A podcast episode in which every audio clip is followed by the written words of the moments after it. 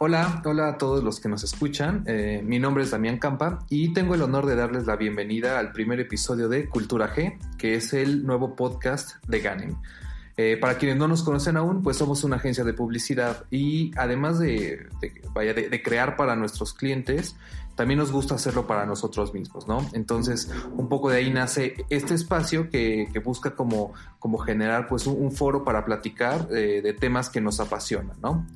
En Cultura G pues vamos a contar con, distintos invitados y también vamos a contar con distintos conductores, ¿no? Así que el día de hoy pues me acompaña Nicole Flores, que es nuestra content senior aquí en GAN. Hola Dan, muchas gracias. Sí, pues la verdad es que estoy emocionada porque sobre todo en este primer episodio vamos a tocar dos temas que, me emocionan muchísimo, que justo es tatuajes y storytelling, ¿no? Y pues justo platicar de la relación que hay entre ambos, de las historias que hay detrás de los tatuajes, del proceso creativo de los tatuadores, entre otras cosas, pues es, es bastante interesante, ¿no? Este, y pues bueno, para contar como mucho mejor esto, eh, nos acompañan nuestros amigos de Soy Feliz Estudio.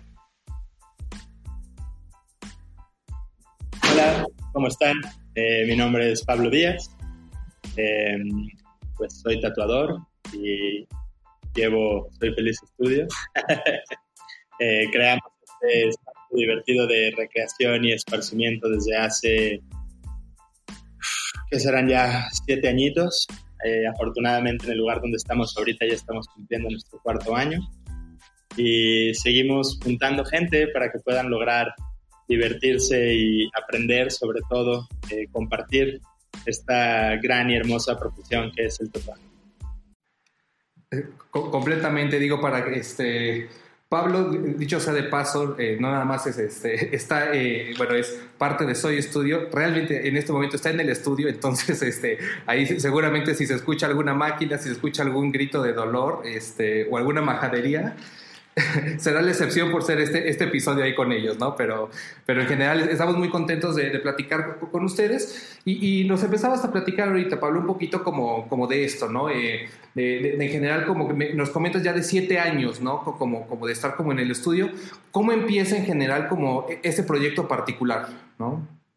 El proyecto de Soy Feliz Estudio lo comienzo yo eh, pues como lo acabo de comentar, hace siete años. Yo empecé a tatuar hace once y afortunadamente hace como nueve años, no, un poquito menos, como ocho años, empecé a despuntar mucho en mi carrera. Tuve la gran fortuna de, pues empezar a crecer y empezar a rodearme de una, pues digamos que un buen PR. Lo, tuve la gran suerte de montarme como en la primera ola de tatuadores contemporáneos en México. ¿no? Eh, digamos que el tatuaje en México siempre ha sido una escena bastante fuerte y muy grande.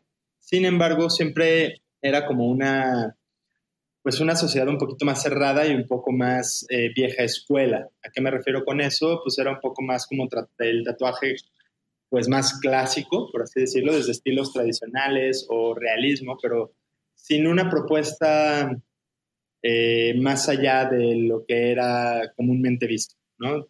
No diría artístico, porque el tatuaje siempre ha sido un proceso artístico, sin embargo, no se aportaba mucho en este proceso creativo. Eh, a partir de más o menos unos 11, 10 años, empieza a haber un boom muy grande del tatuaje en México. A partir como de hace 15 años empezó como a nivel global, en el cual se empezó a transformar mucho más todo lo que era la imagen eh, y la identidad del tatuaje, ¿no? Muchos eh, de las manos de los artistas empezaron a cambiar de personas que simplemente eran de algún gang a gente que quería ya expresarse en otro nivel. Entonces, justo cuando empieza este boom de creatividad a, eh, nivel piel, por así llamarlo, fue cuando yo logro empezarme a sumergir en este hermoso mundo y como te comento, tuve la gran fortuna de estar pues en esa primera ola de tatuadores que surgimos con este contemporáneo. Es muy chistoso porque yo ya, a mí me dicen que ya soy, del, ya soy de los viejos nuevos, ¿no? Pero independientemente, pues, tuve la gran fortuna de empezar a crecer de una manera muy exponencial y mi cartera de clientes empezó a ver pues bastante llena por fortuna. A raíz de esto yo empecé a contratar a personas y empezar a agarrar aprendices y, y gente que les podía compartir del trabajo pues para poder agarrar toda la derrama que se estaba generando de mi agenda. Eh, pues esta derrama afortunadamente fue creciendo y creciendo y creciendo y pues con este gran sueño de generar un espacio en el cual se pudiera compartir esta esencia, pues fue que se fue creando este, pues para mí mágico lugar. Muy interesante todo esto que, platicas, Pablo, de, sobre la evolución, ¿no? Es, a final de cuentas, no nada más es una evolución en un plano personal, sino de cómo el tatuaje empieza a migrar hacia una escena mucho más propositiva, ¿no? Ahora cuéntanos, porfa, cómo es que tú llegas a este medio, ¿no? O sea, ¿cuál es la historia detrás de Pablo el tatuador? Eh, un poquito la historia detrás de Pablo el tatuador. Mira, todo comenzó un 2 de mayo de 1990, en el cual yo salí del hecho de mi madre Eh, afortunadamente yo tuve la gran, este, pues el gran placer de haber crecido en una familia de artistas, ¿no? Mi padre eh, era fotógrafo, editor y publicista, mi hermano mayor también era diseñador gráfico, eh, bueno, es diseñador gráfico y también pues él se desarrolló más como artista gráfico.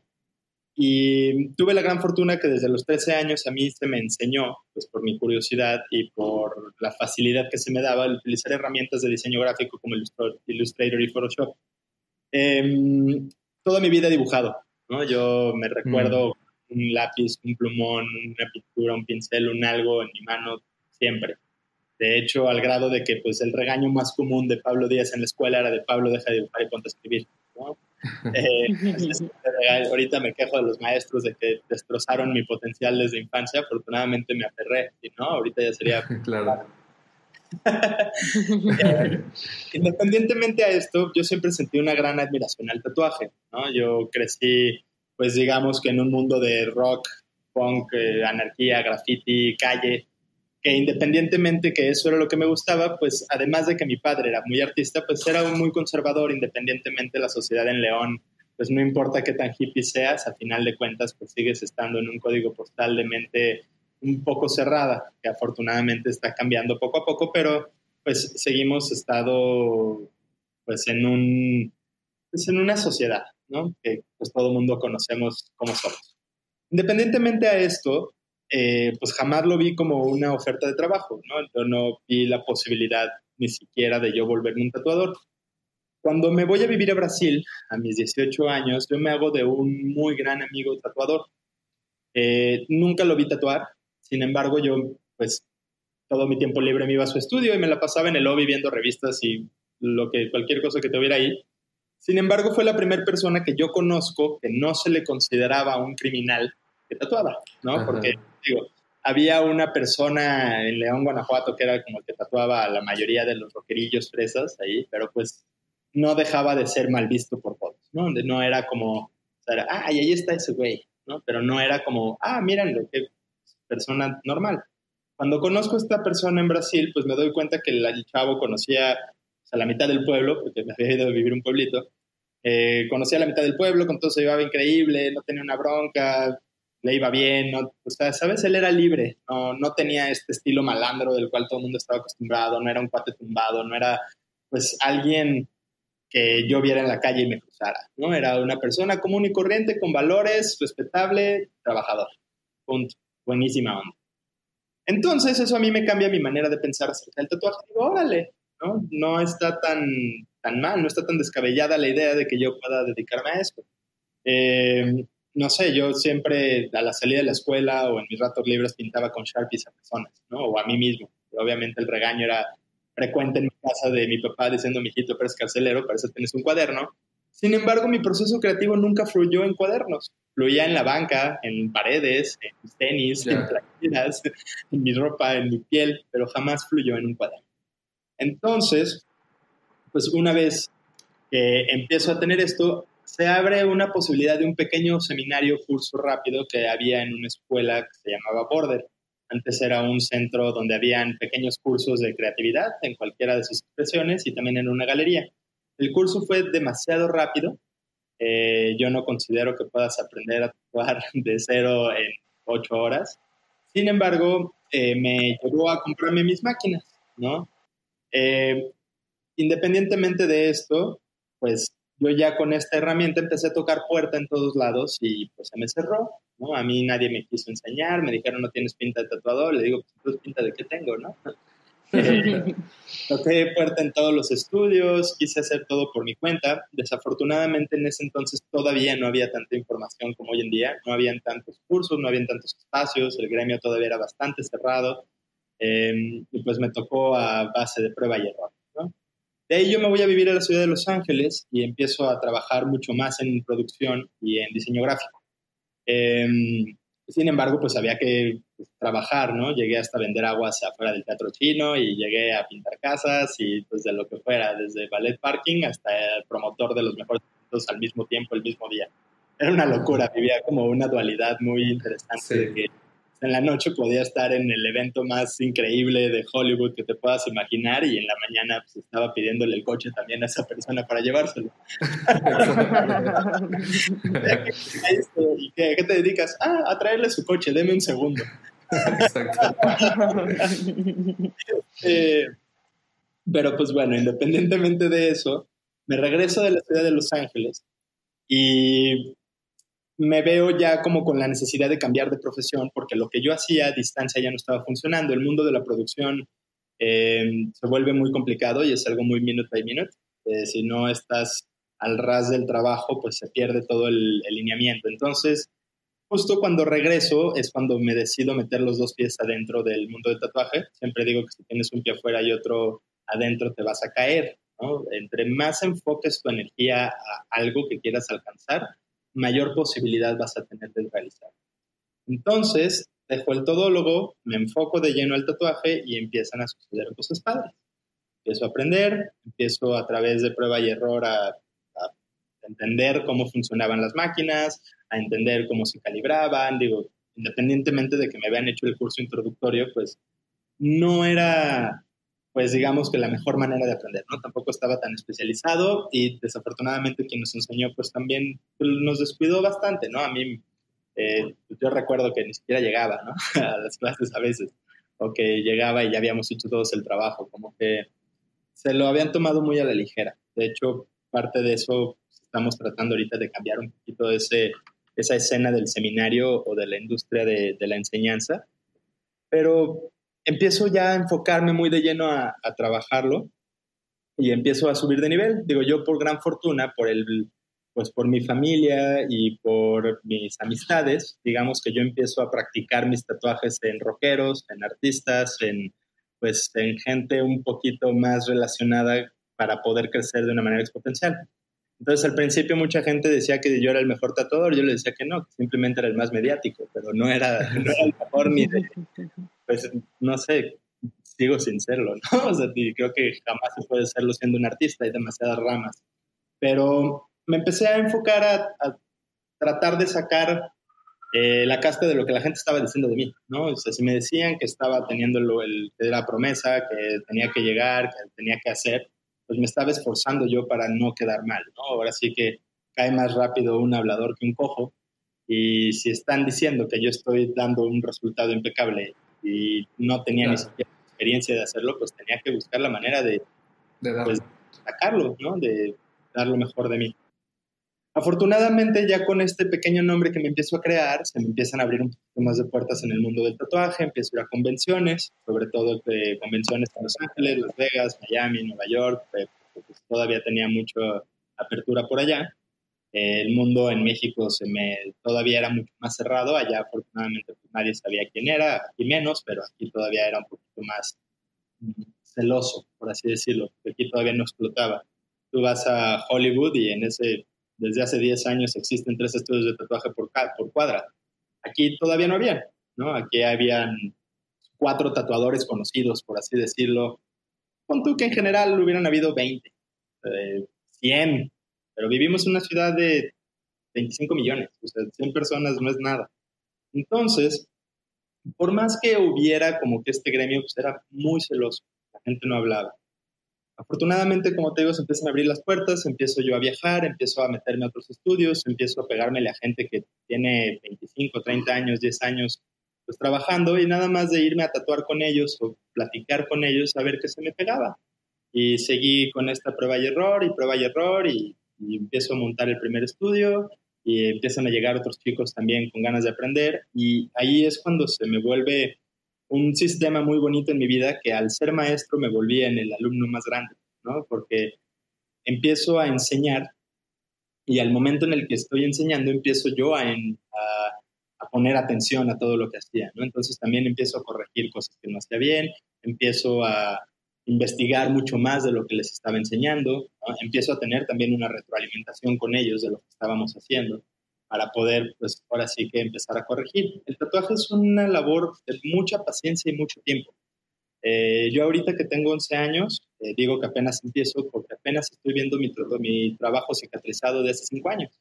Es, un proceso muy lento de aprendizaje y a pesar de que cuando tenemos 2, 3, 4, 5 años ya haciéndolo, pensamos que estamos en la gloria, sin embargo apenas estamos saliendo de clase. Si fuéramos doctores, pues un doctor empieza a ejercer después de 8 años. Entonces, va un poquito por ahí este proceso de aprendizaje, va un poquito por ahí estas ganas de, dedicarme a, hacer esto de lleno y a seguirlo compartiendo. Se, ha vuelto muy bonita toda esta experiencia de compartir vivencias. Al final de cuentas, pues digamos que me siento empoderando o materializando los sueños de las personas, ¿no? Plasmándolos en su piel. Entonces es muy lindo, está padre. Son increíbles, digo, eh, en general como muy... Como, que denota una como, riqueza cultural a la que has estado expuesto, ¿no? Ya me sé como, como vivir en Brasil, en Los Ángeles, como que eso a final de cuentas va moldeando a, no nada más como, como a Pablo el tatuador, sino a Pablo la, persona, y, eso a final de cuentas pues termina como, como redituando como en, en un proceso eh, interesante. Oye, y ahí yo me preguntaba como esta parte de de en qué momento como que uno agarra como, o sea, uno, como tatuador como agarra su estilo, ¿no? O sea, que a final de cuentas, este, y lo decías, ¿no? Como que a lo mejor eh, en algún momento como que se tiene esta concepción de que eh, voy como a, voy al estudio de tatuajes a que me tatúen lo que yo ya quiero, ¿no? Que, que eso en algún momento, y después empieza a ver como este cambio de, este, o bueno, a lo mejor como este mindset de, pues voy a, que tú me propongas que, este, ¿sabes? O sea, como que a lo mejor yo traigo el qué, pero tú, tú dictas el cómo, ¿no? Entonces, ¿cómo te toca a ti vivir, por ejemplo, ese, ese proceso? Cambia ese cambio de estafeta. Eh, es bien padre y se genera con el tatuaje de autor. A mí me pasó realmente ya cuando empecé a generarme de cierta fama y subí un tatuaje muy parecido, por no decir casi igual, al de un este, alemán.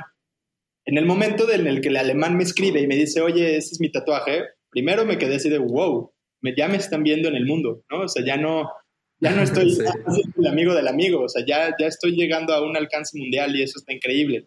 Y en segundo, esta persona me dijo, es que aquí está la diferencia del trabajo, hermano. ¿Quieres ser tatuador o quieres ser tattoo artist?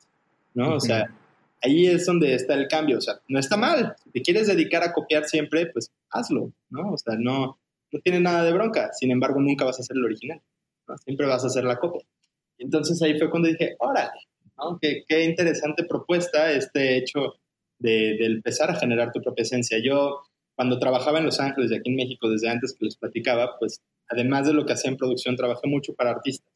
Eh, tuve la gran fortuna de crecer desde mi hermano hasta nombres como Matt Spies, que es un grafitero increíble, o, o Craig Costello, que tiene una marca de tinta que se llama Crink, o no sé, infinidad de nombres muy grandes ya en el mundo del street, que pues yo me les pegaba a desarrollar sus obras, ¿no? O sea, era el talachas de ellos o ayudarles a preparar las paredes o, o ver este tipo de cosas en los cuales pues, pues yo desarrollaba la obra de gente con un nombre muy grande. Entonces, independientemente de aunque era mi arte, lo que estaban vendiendo bajo su firma, pues no era lo mío.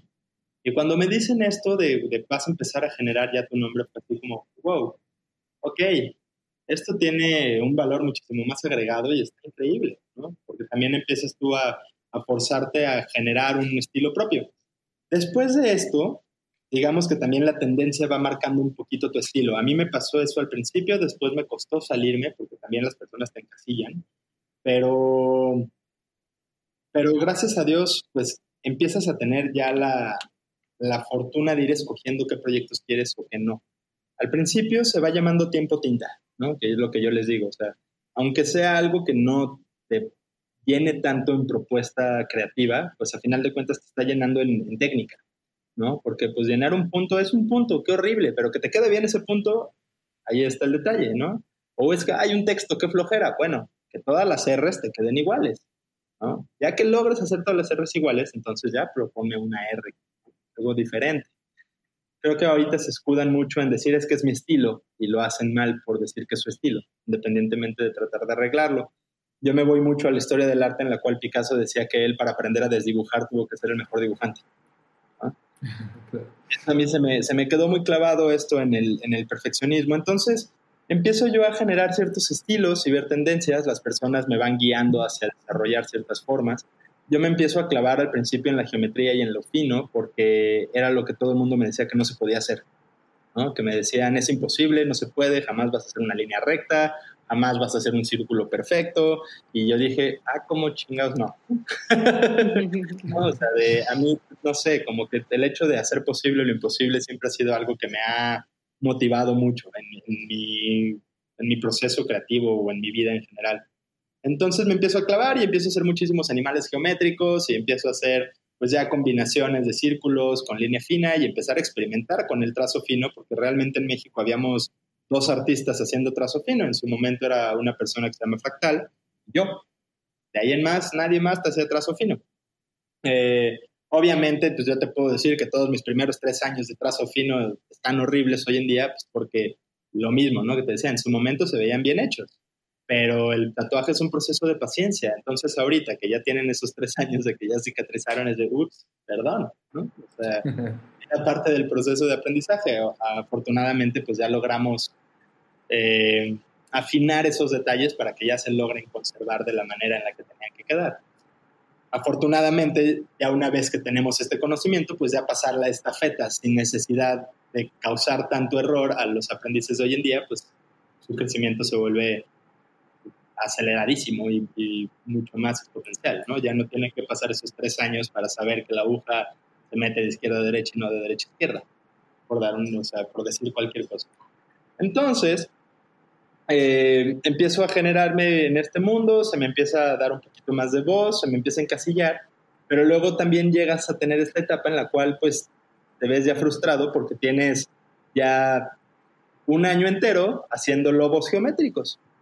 Y la gente solo te busca para hacer lobos geométricos. Entonces tú como artista en ese proceso creativo dices, ya no más, ya estoy harto, ya necesito dibujar otra cosa, por el amor de Dios, ¿no? De, entonces ahí empiezas a cerrar ya este, pues un poquito de ese proceso y empiezas a tener la selección de clientes que ya te empiezan a buscar por tu gráfica, no tanto por lo que venías me Así es como se empieza a llegar a descubrir, ¿no? O sea, empiezas a sacar tus dibujos y ver si la gente responde y pues creándolo, ¿no? Afortunadamente hoy la gama de artistas y de estilos es gigante. Entonces creo que si tú buscas vas a encontrar un artista indicado para cualquier idea que tengas en la cabeza. ¿no? Siempre va a haber algún materializador de ese, de ese sueño o de esa gráfica que estás buscando. Hoy digo, creo que existen más de 30 estilos por quedarme cortito, pero puedes hacer desde abstracto, puntos, máquinas, eh, biomecánicos, realismo, tradicional, neotradicional, neocontemporáneo, eh, fino, eh, full color, watercolor, no sé, infinidad, ¿no? Y dentro de esa infinidad de estilos de tatuajes, hay infinidad de estilos de gráfico, ¿no? Porque ahora ya puedes combinar que el puntillismo lo voy a realizar, pero antes va a ser una flor combinada con un animal, con Entonces, pues se vuelve una gama gigante, ¿no? Ya se vuelve un abanico de posibilidades ilimitadas. Y eso para mí se hace algo muy mágico. Sí, e, e, está bien bueno. Y digo, ahorita que, mencionabas justo como Picasso, ¿no? Que a, mí me pasó mucho, por ejemplo, cuando me tocó ir a este, estar en Barcelona, ¿no? Y ver eh, el Museo Picasso. Está muy cañón que ves los periodos de Picasso y pues sí, veías como al principio retratos, ¿no? Y luego periodo azul y sí, de repente llega un momento que dices, ah, esto es Picasso, ¿no? Pues no, o sea, Picasso es, es, la, historia como, del todo, ¿no? Y, es esta evolución como del artista, ¿no? Y de, mantenerse como, este, digamos, como, experimentando hasta que a lo mejor pues llega un punto donde pues e, en, algún momento se identifica más y como dices, ¿no? Pues e, es a lo mejor inevitable el, encasillamiento, ¿no? De, ah, es cubista o, o, en este caso, ¿no? Ah, es, es geométrico y, y este es como, como su corte, ahí como, que creo que, tiene como una, una, narrativa en la que pues uno mismo a lo mejor termina retroalimentando esa parte, ¿no? Donde pues esto me sale bien y, y cómo el día de mañana me, salgo de ahí, ¿no? Claro, porque también es bien importante el aceptar que te sale bien y que te sale mal. De hecho, ese era o es uno de los grandes problemas que existía en la vieja escuela y en todo lo que pasaba, pues porque éramos todólogos, ¿no? O sea, tenías que desarrollar lo que fuera. Entonces, a lo mejor y las águilas tradicionales te quedaban increíbles y llegaban y te hacían la voz del tratador increíble, pero llegaban a pedirte la foto del bebé y jamás habías hecho la foto del bebé, pero pues te tenías que rifar, sí, quedaban horribles, ¿no? Entonces, desafortunadamente siempre un tatuaje mal hecho te quita 100 bien hechos. Siempre. después empezamos a tener como esta ya cordura de poder escoger y decir, sabes que honestamente esto no me sale, ¿no? Y prefiero recomendarte a alguien dedicado o que busques por otro lado a que pienses que yo soy mala onda y no te quiero hacer algo feo. ¿No? Sí, sí, de, acuerdo, Pablo. Oye, y digo, moviéndonos un poquito, eh, digo, al final cuentas como un poquito el, el propósito como del contenido era hablar como de, esta narrativa, pues que está completamente como relacionada, ¿no? Llámese tatuajes con, con, como un medio para contar historias, ¿no? Eh, eh, eh, en tu, digamos como que en tu experiencia, o, más bien, como cuál es un poquito como el proceso creativo que tú tienes de cara como a, hasta que te terminas algo plasmando, ¿no? En, un brazo, en una pierna, en un pecho. Este, antes de eso, ¿cómo es este, como, como tu proceso creativo? ¿Qué lo detona o un poquito que tu, digamos, como, este, ¿qué, qué sigue alrededor como de la inspiración para llegar a, algo? Ok. Mucha vivencia. De hecho, ahorita lo platicabas un poquito del acervo cultural de mis viajes. Yo creo que los viajes ha sido lo que más me ha inspirado en la vida. Eh, el tener una diferente manera de pensar, como que cuando estamos en el mismo lugar pensamos que las cosas se hacen solamente de una manera y es como nos lo han inculcado. Cuando te vas al otro lado del mundo y llegas a Japón, donde ni siquiera tienen la misma religión o el idioma o la escritura, y desde el segundo uno estás perdido, te das cuenta que la gente funciona igual o mejor y piensan totalmente diferente. Entonces empiezas a aceptar el hecho de estemos de acuerdo en el desacuerdo, ¿no? porque no hay una buena manera de hacer las cosas. Entonces, a raíz de los viajes, empiezo a ver diferentes gráficas de muchísimas cosas. Empiezo a lograr a tener un diferente entendimiento que creo que es parte de lo que me diferencia a mí, a los demás tatuadores. Creo que mi nivel de entendimiento de la idea de la persona para lograr desarrollarlo se vuelve un poquito más empático. ¿No? No, no es tanto como que aquí está tu diseño. De hecho, algo de lo que a mí me gusta platicar con la gente del estudio es que a lo mejor y no rechacen todas las ideas simplemente porque la referencia se ve fea muchas veces las personas o los clientes no saben cómo expresar lo que quieren. Y lo único que encontraron fue una imagen de internet que les mandó fulanito y no tienen esta gama de cómo explorarlo o cómo llegar a desarrollar algo diferente. Entonces, cuando empiezas a tener esta facilidad para poder entender un poquito más el pensamiento o la idea de las personas, es cuando se empiezan a lograr aterrizar proyectos más padres. Eh, digo, yo siempre les comento, si me escogieron es porque vieron mi trabajo y si vieron mi trabajo tal vez es porque confían en mí. Entonces, les ofrezco algo que venga desde lo que yo estoy viendo. A mí me gusta empezar los trabajos ya una vez que llega el cliente. Esta confianza ciegas también me da mucha libertad y me siento un poquito más, ¿cómo se puede decir?, comprometido de que si estas personas están llegando a ciegas conmigo, pues yo tampoco puedo dejarlos, tampoco los puedo defraudar. Prefiero trabajarlo así porque también entran muchas inseguridades y entran muchos terceros. Cuando tú le das a la mano el proyecto a alguien y esa persona se lo da a alguien y esa persona se lo vuelve a dar a alguien, se vuelve influenciable muy fácil. De hecho, pues tú como agencia creativa creo que sabrás como con diseño gráfico. Cuando yo estaba en diseño gráfico enseñabas ocho logotipos te los rebotaban, enseñabas otros ocho, te los rebotaban, enseñabas otros ocho, de los cuales siete te gustaban y uno no, pero lo ponías para que vieran los otros más padres y escogían el que no te gustaba. ¿no? Entonces, ese tipo de cosas y esos rebotes, a final de cuentas, pues también ahorita nos sirve un poquito el tener ese expertise para poder guiar a las personas en cuanto a algo estético que se pueda ver mejor en su cuerpo. Eh, se vuelve más confianza, ¿no? También eh, creo que eso es lo que diferencia también estos estudios a, estudios un poquito más macheteros que llegan a, a, lo que sea, que salga, ahí te va. ¿no? Creo que también es necesario subir un poco precios o buscar diferente clientela para que realmente aprecie pues tu arte, ¿no? el arte lo que estás ofreciendo. Que a final de cuentas el arte que, que es tuya deja de ser tuya porque ya alguien más se la va a llevar, ya va a existir en el cuerpo de alguien más desde el momento en el que se lo estás haciendo. Entonces, todo este proceso creativo pues, se basa desde el momento en el que me mandan el primer mensaje, se sientan, me platican su idea, yo espero a que lleguen, los leo, ¿no? Porque es muy diferente el que te escriban una idea al que ya te la platiquen, ¿no? Luego, la gente también cambia mucho de ideas del día uno al día de la mera hora, porque a lo mejor tuve una epifanía mientras iba manejando a tu estudio y se me cruzó una persona con una playera de un elefante y entonces ya no quiero un dragón, quiero un elefante. Y tú ya te, le dedicaste 10 horas a dibujar un dragón, ¿no? Entonces, este proceso creativo de hacerlo un poquito más inmediato a mí me, me deja un poquito más claridad, ¿no? Para poder estar con la gente. Y pues empiezo a hacer como pues el research normalito, ¿no? De buscar por todos lados imágenes, referencias de todo tipo.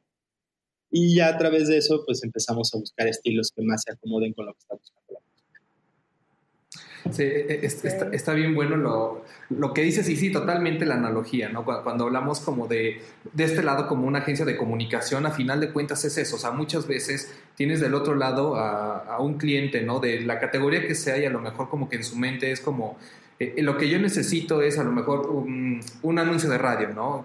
Una vez como que lo escuchas dices, no, tal vez lo que, o sea, lo que tú necesitas es resolver una problemática y de este lado pues es, ok, yo creo que más bien va por acá y, y, la verdad se me hace como, como interesante pues que a final de cuentas todo es un pitch, ¿no? O sea, e, el que, el que lleguen contigo con a lo mejor como con una claridad y el que tú de, tu lado, ¿no? Como que tengas en, tu caso como la, la capacidad de, de eso reinterpretarlo o, o de, de, encontrar a lo mejor, como dices, ¿no? Este, donde unos ven como, pues es hacer algo X, ¿cómo, cómo le puedes dar la vuelta? Creo que también hay, hay una parte donde ya excede como, ¿cómo decirlo? Como que el skill que tú tengas para, este, digamos, como para conceptualizar o trazar o tatuar algo, pues es uno, ¿no? Pero si no tienes como a lo mejor un poquito esta inteligencia emocional y esta parte de, de enfocar hacia dónde yo le puedo sacar raja a un proyecto que pareciera que no, pues también es, es una parte como, como un reto y, algo que, que, se me hace como, como interesante, ¿no? Dentro de, de, la profesión, pues.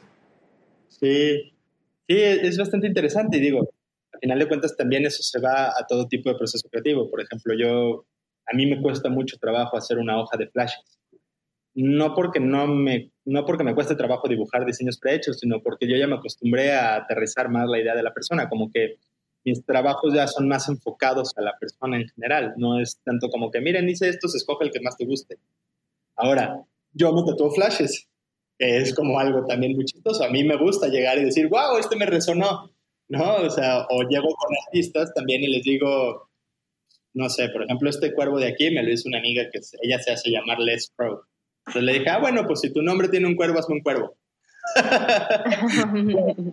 y, yo ya más que congelar ideas, congelo momentos, ¿no? Ya, ya no es tanto como la representación de la idea, sino es más como la etapa de mi vida que congelé con el trabajo. Entonces, pues, no sé, es, es bien interesante cuando empiezas ya a, a dedicarle un tiempo de lleno a ver, pues en realidad que hay muchísimas formas de trabajarlo y no hay una que te pueda decir que es la correcta. ¿no? La única que sí es correcta yo creo que es la que es salubre, que se hace en un espacio bien hecho y que se te da un resultado esperado, ¿no? Porque al final de cuentas digo, no importa si eres el mejor tatuador, si yo llegué a buscar que me hicieras un ratón y me salí con un unicornio, pues digo, a lo mejor es el unicornio más chingón que he visto en mi vida, pero yo quería un ratón, ¿no? Entonces creo que también es muy necesario encontrar congruencia en lo que estás y bueno, recapitulando un poquito lo que nos contabas respecto a las historias y a cómo justo pues llegan a ti distintas historias y tú les tienes que dar vida, eh, ¿cuál ha sido la historia más difícil que has tenido que plasmar en un tatuaje?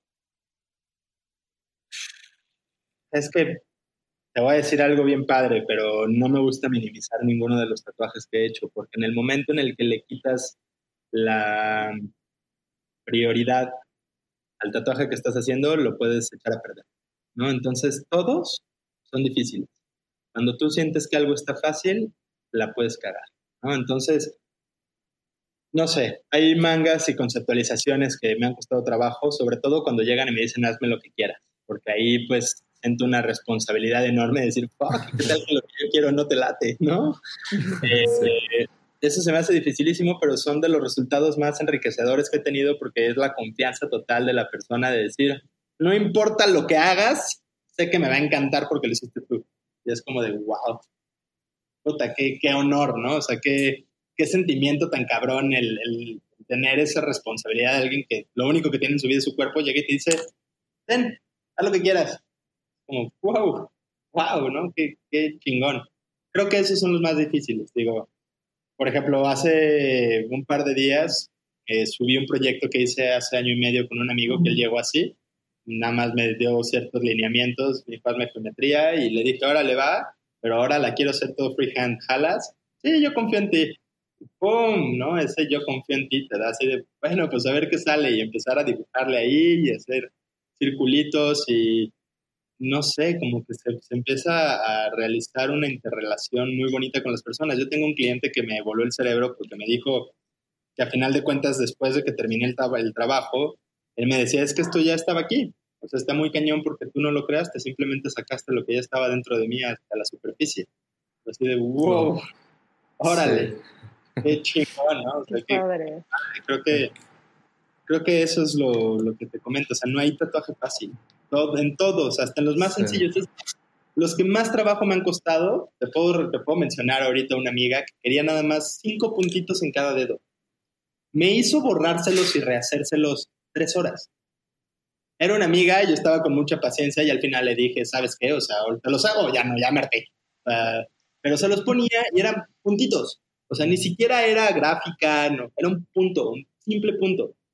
Y, me hizo borrárselo más arriba, más abajo, más izquierda, más derecha. No siempre no, los veía, se tomaba fotos, eh, posaba, se lo mandó al novio, a la mamá, a la abuelita, regresó. Me dijo, no, siempre no. Y yo, ah" bueno, bye. Y en eso me vuelve a hablar, no, siempre sí, ya voy de regreso al estudio. ¿Qué, qué pedo, no? O sea, pues, todos pueden ser sumamente difíciles, ¿no? O sea, si estoy haciendo un osito en el brazo de alguien y aunque ya haya hecho 500 veces ese osito, si la persona está incómoda, si está nerviosa, si no comió, si viene tomada, pues va a ser un poco difícil de, de, realizarse porque se va a estar moviendo el lienzo. Sí, claro. Claro, y, y, oye, o sea, hablando como un poquito más de las historias que, que plasmas, ¿cuáles han sido las historias que a ti te han parecido más interesantes? Uy, es que ahí te va. Afortunadamente he logrado tener en mi, silla pues, a personajes muy admirables y muy increíbles. Eh, creo que a final de cuentas, pues acabo yo con cátedras de maestros. Tuve la gran fortuna de yo hacer mi escuela con maestros particulares siempre, ¿no? de irme acercándome a gente que he admirado. Y más que la historia detrás del tatuaje, es la historia detrás de la persona que la llevó a realizarse su tatuaje. ¿no? Yo hablo mucho de que a veces los tatuajes son premios que vas ganando en tu vida o etapas que vas cruzando. Como te digo, para mí ya son marcas en el tiempo, ya no es tanto el significado del símbolo, sino es lo que acabo de cruzar o lo que estoy experimentando en ese momento. Entonces, cuando alguien llega y me platica de su batalla después de haber derrotado al cáncer o después de haber superado la muerte de su hijo o después de haber vivido el asesinato de su mejor amigo o después de haber, no sé, salido de su casa después de 30 años de que no lograba desprenderse de sus padres o después de haber desarrollado su primer negocio. Entonces, creo que el hecho de decir que hay una historia que me haya movido más se queda muy corto, ¿no? Eh, afortunadamente pues, nos llegamos a volver de cierta manera como psicólogos, ¿no? O, confidentes, porque pues, estás trabajando con momentos muy fuertes para las personas a través del dolor. Entonces la gente se abre y te cuenta su vida y te dicen, pues, una infinidad de historias que, pues, independientemente de esa vivencia, creo que lo que te comentaba de esa habilidad de generar esa empatía a mí me ha ayudado muchísimo como persona para poder crecer en muchos niveles personales, de verme reflejado en espejo, de decir, wow, ¿no? O sea, ¿qué onda con tu proceso? Y qué padre que después de todo ese proceso me hayas escogido a mí para plasmar, ¿no? Porque también, pues afortunadamente yo digo que pues no hay tantas coincidencias, ¿no? Hay muchas diosidencias y pues maneras en las cuales todos logramos evolucionar y ponernos en el momento indicado, en el lugar indicado, ¿no? Entonces, pues, no te puedo decir de alguna que me haya vuelto loco, que haya dicho, después de este tatuaje pasó. Te puedo comentar de amistades, ¿no? De, de gente que se ha vuelto partes esenciales en mi vida a raíz de que los tatué, se volvió una amistad impresionante, ¿no? De, decir, wow, qué pedo, güey, no mames, tú y yo somos lo mismo, ¿no? Este, janguemos, ¿no? Desde, pues no sé, es bien bonito, es bien, bien bonito. Sí se logran ver cosas impresionantes. Por ejemplo, hace la semana pasada le tatué a una persona una reconstrucción de su seno, de que había salido de la lucha contra el cáncer. O como cosas de ese estilo. Entonces, pues ves a la gente con esta actitud de guerreros, ¿no? Por ejemplo, haber tatuado a mi madre para mí fue impresionante. Eh, al abuelo de una de mis mejores amigas que tenía 70 y, no, 87 años. Eh, no sé, o sea, sí te digo, se, vuelve un... ¿no? Y, y, ya con el día de hoy de que ya cualquiera se tatúa, o sea, he tatuado desde políticos, religiosos, eh, artistas, rockeros, modelos, chefs, empresarios, no sé, es una infinidad de historias muy, muy, muy enriquecedoras. Es bien padre. Claro, y, es que como, digo, a lo mejor como en, en, una primera lectura, como que tú dices, claro, el que se queda con alguien con algo tuyo, pues es el tatuado, pero no, o sea, digo, a, final de cuentas es un intercambio, ¿no? Y este espacio en lo que dura la sesión, pues es el, dar y recibir y, esa parte, pues está, está, bien, bien enriquecedora con todas las personas, como dices, que puedes tener en tu silla y con todas las historias que traiga cada uno detrás, ¿no? Sí, digo, a lo mejor y no todas son tanto intercambio, a lo mejor hay personas con las cuales ni siquiera dices una palabra, ¿no? Sin embargo, pues a lo mejor yo no me acordaré de ellos en ese momento, pero ellos se van a acordar de mí toda la vida. Entonces, pues yo trato de tener la, mayor recepción, ¿no? De, ver lo que ellos están tratando de transmitir en ese momento, de expresar en su tatuaje, para yo también poderme sentir enriquecido, ¿no? A final de cuentas, parte de lo que digo es de que, pues, a final de cuentas yo no haría nada que no me haría a mí mismo, en sus zapatos, ¿no? O sea, yo no me voy a tomar un balón de fútbol porque pues, yo no soy futbolista y no me, no me, yo no juego fútbol, pero si se lo estoy tatuando al futbolista, que es su vida, yo me pongo en sus zapatos y digo, ok, yo si fuera tú, sí me lo haría, ¿no? Sí.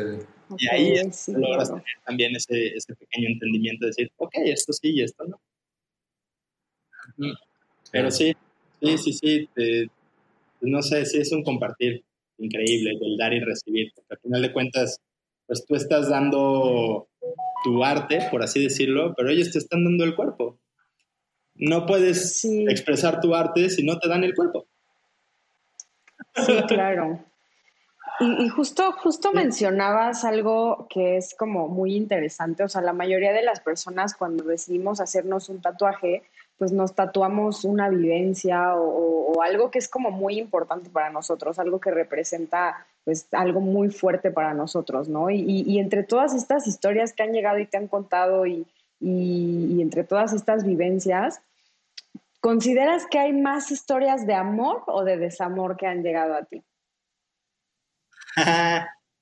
Híjole, yo creo que de amor eh, o de superación del desamor. Yo creo que la gente cuando está dolida, bueno, si te tatúas porque quieres sacar lo mejor de ti, ¿no? Es como, como me cortaron y me fui al gym a ponerme hiper sabroso, ¿no? O sea, creo que va un poquito más por ahí, de me cortaron, entonces necesito encontrar a mi ser, necesito volver a saber quién soy, me corto el pelo radical y me pongo aretes y este, me pongo tatuajes. O sea, creo que va un poquito ahí porque el tatuaje al final de cuentas es muy tuyo. Cuando uno está en un proceso de desamor, cuando llegamos al desamor normalmente se pasa porque olvidamos quiénes somos. De hecho, eh, una de las problemáticas más grandes que yo siento que existen como pareja es que al momento en el que te vuelves pareja se te olvida ser individuo. Y entonces, cuando yo hablo de la felicidad, hablo de que la felicidad es la plenitud con el ser. Entonces, si tú ya no eres pleno contigo mismo, se te olvida quién eres. Y pues obviamente te vuelves totalmente infeliz, ¿no? Te vuelves en un círculo vicioso en el cual dependes de la felicidad de la otra persona o de la que la otra persona esté haciendo. Entonces, cuando rompes, lo primero que necesitas hacer es reencontrarte y un tatuaje es una excelente manera para volver a empoderarte y para volver a decir, este soy yo, ¿no? O ahora sí no tengo a nadie que me controle, o ahora sí yo me voy a hacer lo que quiero porque antes me, si me ponía una flor en la cara me decían que era horrible, ¿no? O sea, entonces va un poquito por ahí, creo que es más por reencontrar el amor o en el momento del enamoramiento más que en el desamor. Ah, eh, eh, está, está bien bueno. Oye, ahorita un poquito cambiando de tema y, regresando como a, lo que habríamos, ¿no? Donde nos platicabas como de este boom del, tatuaje en México, ¿no? De toda esta, esta parte como del cambio de mindset, de lo que representaba como, como esta industria. Eh, ¿Tú crees, y digo, es como, como, como, como, pregunta, ¿tiene algo que ver con esto el boom de las redes sociales? O sea, esto de alguna manera cambia por este, este, este entorno, ¿no? Claro, la globalización, papá. sí, sí, se vuelve un boom totalmente extravagante. De hecho, a mí fue lo que me hizo despuntar de la manera en la que despunté. Afortunadamente, eh, una de las personas eh, que iba conmigo en la prepa se volvió de repente uno de los líderes de la comunidad LGBT este, pues a nivel nacional. Y él llega un día a grabar un programa de YouTube en mi casa, que yo le hice un pequeño tatuaje, y desde ahí ya no me faltó el trabajo ni un día, ¿no? O sea, estuvo impresionante. Yo me acuerdo al principio casando entre amigos y bueno, los rockeros y me iba a los backstage de los conciertos y ahí como que cazando el momento. Después de ese video, me casaban a mí. Y me hablaban diario, diario, diario personas. De ahí fue cuando digo, wow, ya no puedo meter a cualquier ajeno a mi casa, ¿no? Ya, ya me toca abrir un espacio fuera y salirme. Obviamente también la competencia se vuelve mucho más grande porque ya no compites con el estudio de al lado, compites contra todo el mundo. Entonces eso también te da un fogue y, un, y unas ganas de superarte pues, mucho más grandes, ¿no? Y ahora estás viendo imágenes y referencias de todo el mundo todo el tiempo. Antes necesitabas viajar al otro lado del país para poderte comprar la revista para que vieras el diseño. Y ahora nada más puedes ponerte en YouTube cualquier curso cualquier proceso y puedes ver cómo elaboraron desde momento cero a momento final cualquier tatuaje y crece de una manera impresionante. Entonces sí, este boom se ve muy de la mano con las redes sociales y la globalización para poder generar un crecimiento mucho más grande, un atrevimiento también de estilos, un ver, órale, él se atrevió y le salió, entonces también yo puedo hacerlo. Y entonces te empieza a girar la rata y dices, órale, entonces le puedo dar la vuelta. Y si lo puso a hacer derecho, entonces, ¿qué pasa si lo invierto y lo vuelvo negativo? Ok, y si a esto le meto colores, ¿qué pasa? Entonces, esta gama de experimentar se vuelve mucho más grande y eso también se va, no sé, al uso de cámaras o a la facilidad de tenerlo todos en un teléfono. Lo mismo se aplica a los deportes extremos, que también hago mucho. O sea, antes, para ver un truco, tenía que hacerlo alguien tres años después y ahora alguien lo hizo, en este momento se replicó y lo están viendo 500 personas, en las cuales lo están intentando 300 y lo están superando otras 300. Entonces, ya es como un proceso rápido de análisis y creación, ¿no? Entonces, padrísimo. A mí me fascina porque pues es como tener la mente despierta todo el tiempo. Oye, y, hablando como de esto, de esta exposición como global, ¿no?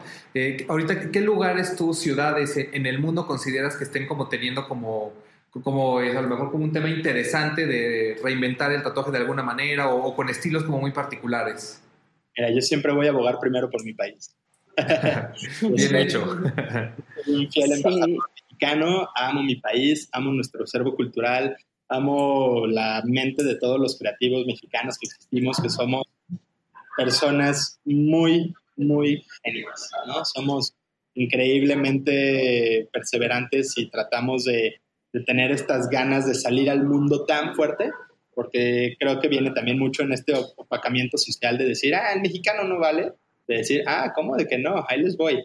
Entonces, primero pues puedo hablar de que México está dándole la vuelta al giro al tatuaje de una manera muy cabrón. De ahí en más, hay unos booms y unos movimientos bien interesantes. Por ejemplo, en Corea se están volviendo una locura. Son ellos desde su nacimiento son, son este, perfeccionistas, ¿no? Ellos buscan la excelencia desde el momento en el que tienen un año de vida, casi casi, porque así fueron criados. Entonces, todo lo que tiene que ver con microrealismo y detalles lo están haciendo impresionante. Si nos vamos a Brasil, ellos están más en la libertad de las líneas y el sketch, por así decirlo, ¿no? Piezas gigantes, pero con trazos muy fluidos en sketch.